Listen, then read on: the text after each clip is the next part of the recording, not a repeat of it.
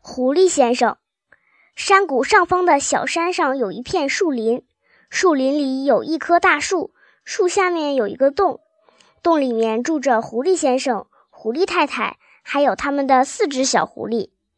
每天晚上天一黑，狐狸先生就会对狐狸太太说：“哎。”亲爱的，这一次要吃什么呢？是从伯吉斯那里搞几只肥鸡呢，还是从邦斯那里弄几只鸭子或者鹅？要么就就是从比恩那里搞几只美味的火鸡。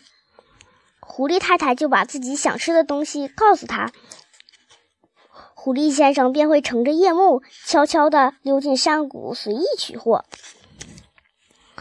伯杰斯、邦斯和比恩对所发生的事情都很清楚。这使他们气得发疯。他们可不是那种宽宏大量的人，从他们那儿偷走任何一点东西都是他们不愿意的。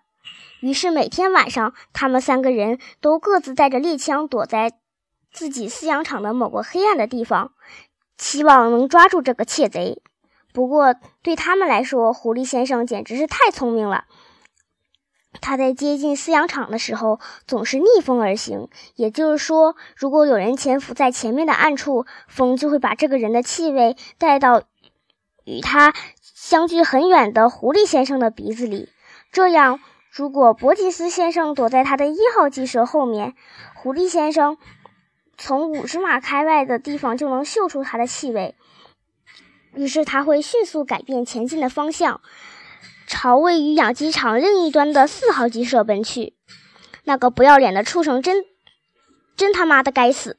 伯吉斯大叫着：“真但愿我能把他的五脏六腑都给扯出来，一定得把他干掉。可是该怎么干呢？”伯吉斯说道：“我们到底怎么样才能逮住这个家伙？”比恩用中指优雅地挖了挖鼻孔。“我有一个计划。”他说。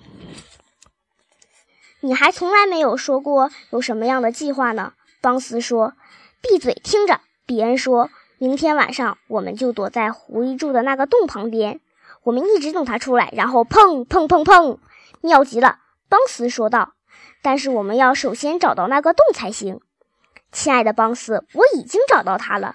诡计多端的比安说道：“他就在山上的树林里，位于一棵大树下面。”